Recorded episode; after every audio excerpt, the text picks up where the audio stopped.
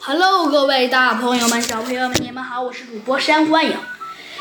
这次啊，山欢迎啊又要跟你讲一个案子了。一天呐，星期六啊晚上，一家乐器商店呐被偷了。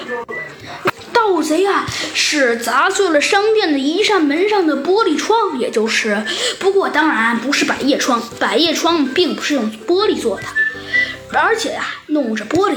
然后钻进了店内，他呀先撬开了三个钱箱，偷走了多少法郎呢？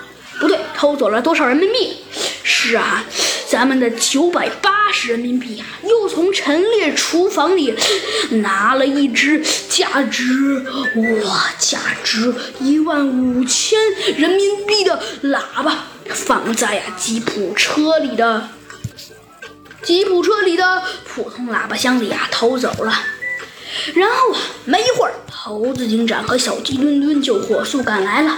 说来也巧了，只见哪一个狮子正在指挥着呢。你小的，没错，你给我搬把椅子来，你给我拿瓶饮料。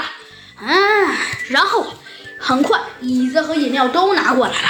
咱们的这位呃狮子王啊，就一屁股坐在了椅子上，说道：“哼，现在就让我来看看这个案子。”然后啊，他一回头说道：“哎。”然后啊，狮子王看到了一个极其尴尬的一幕。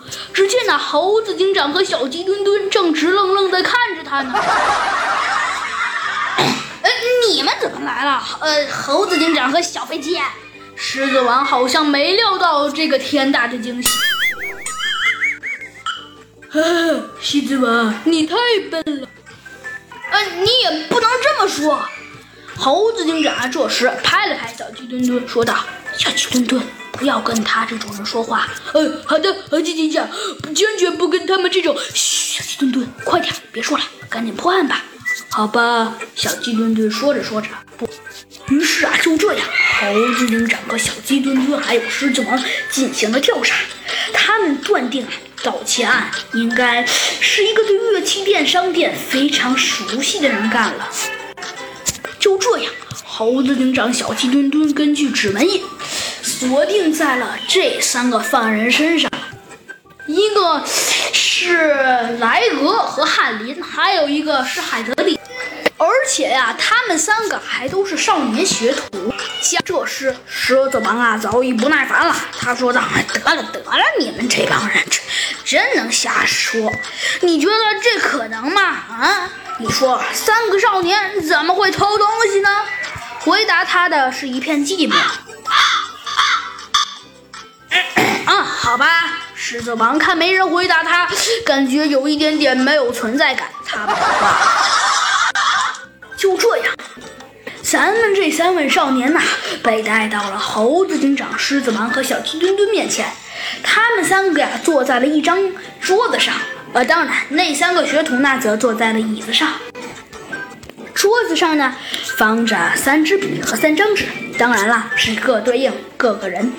猴子警长对他们说：“嗯，我请你们来是想请你们和我合作，帮我调查出犯罪犯。现在，请你们写一篇短文。你们先假设自己是窃贼，然后设法破门进入商店，偷窃什么东西，采取什么设施来掩盖罪迹。好，开始吧。三十分钟，我收卷。啥啥？小鸡墩墩差底彻底愣住了。切！狮子王早就不耐烦了。我就说啊，你们这个警长大人纯属就那名声在那，结果实际上根本没本事，写张卷子有什么用？哦，猴子警长微微一笑，说道：“那好吧，那我们打案件吧。”好啦，小朋友们，这集的故事啊，珊瑚安阳就给你讲完了。咱们的狮子王说：“哦，那我们就打案。”到底猴子警长要说些什么呢？下集